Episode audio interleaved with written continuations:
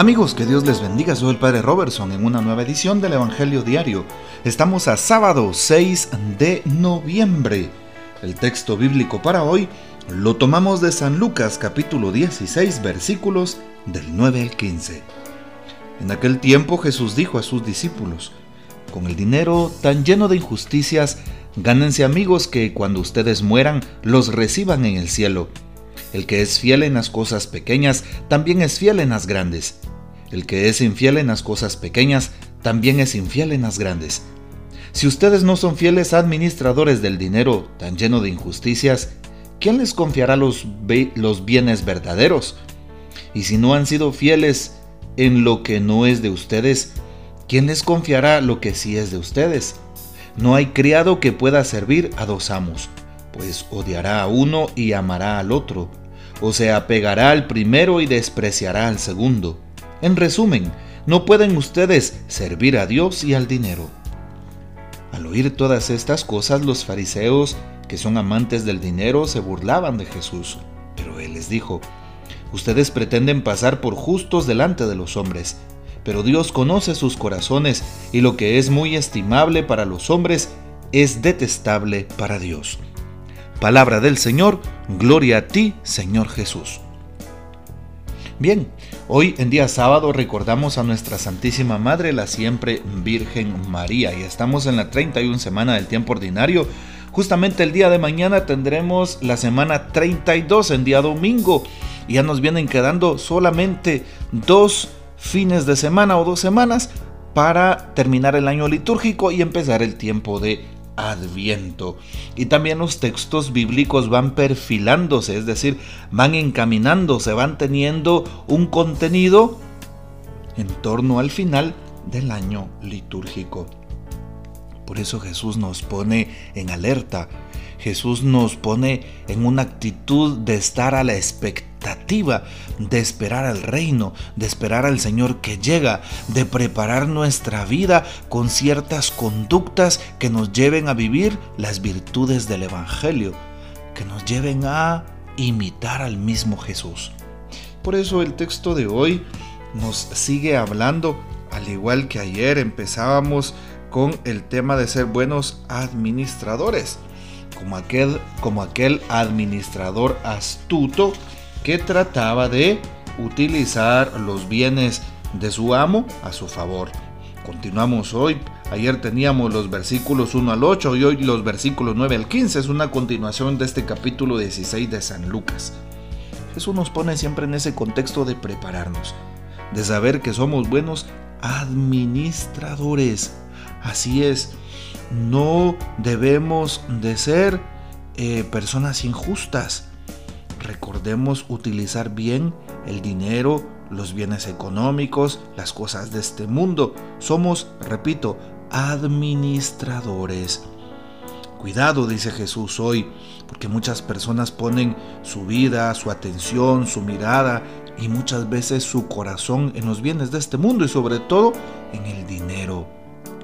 El dinero corrompe, el dinero destruye, el dinero esclaviza, el dinero encadena cuando no se sabe manejar.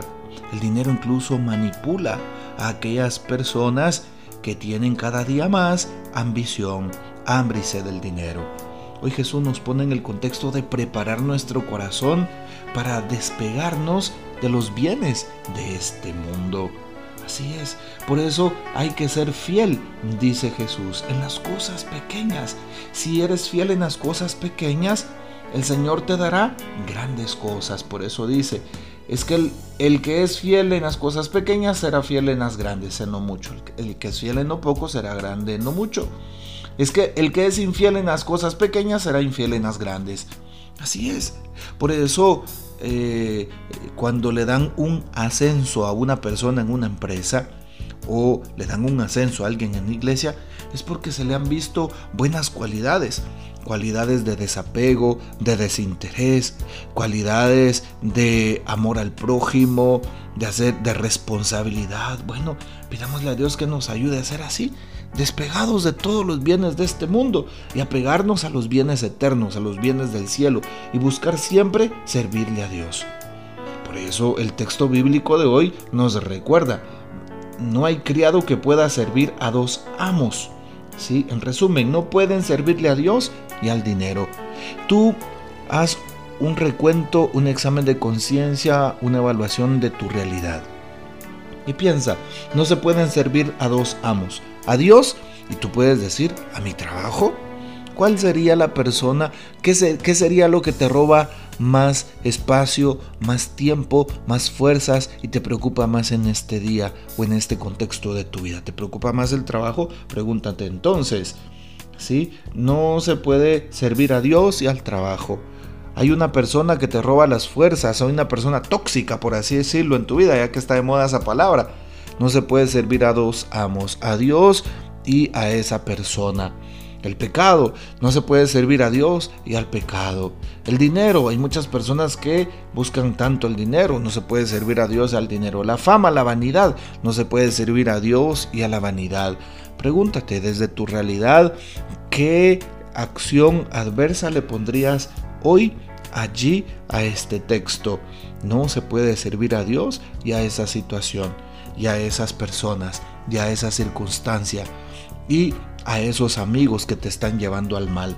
Hoy por eso hay que hacer un sano equilibrio y darnos cuenta si estamos siendo buenos administradores de nuestro tiempo, buenos administradores de nuestra libertad como cristianos, de nuestro libre albedrío, optando siempre por hacer las cosas bien.